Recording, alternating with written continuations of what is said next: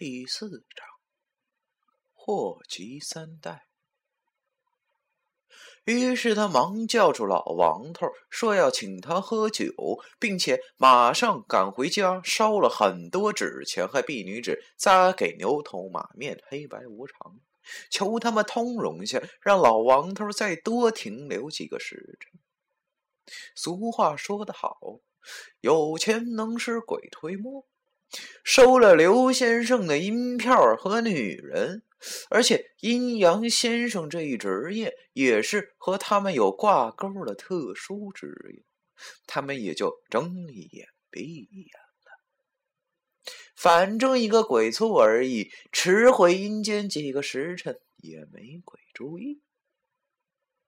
要问鬼如何饮酒，古时有秘术记载。以阴性之木搅拌即可。柳树属无鬼，于是刘先生就用柳树枝泡的酒和老王头喝了起来。酒过三巡，刘先生便开始套老王头的口风。老王头不胜酒力，就把他的大限之期顺口给说了出来。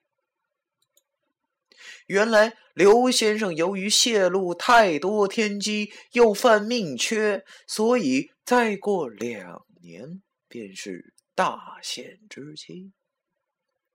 可是刘先生是何等聪明之人呢？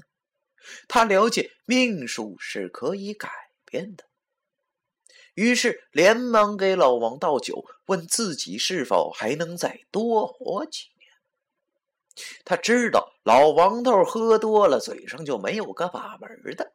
果然，老王告诉他：“如果从现在开始，从此不再吃阴间饭的话，减去这份折寿，还可多活三年，也就是还有五年可。”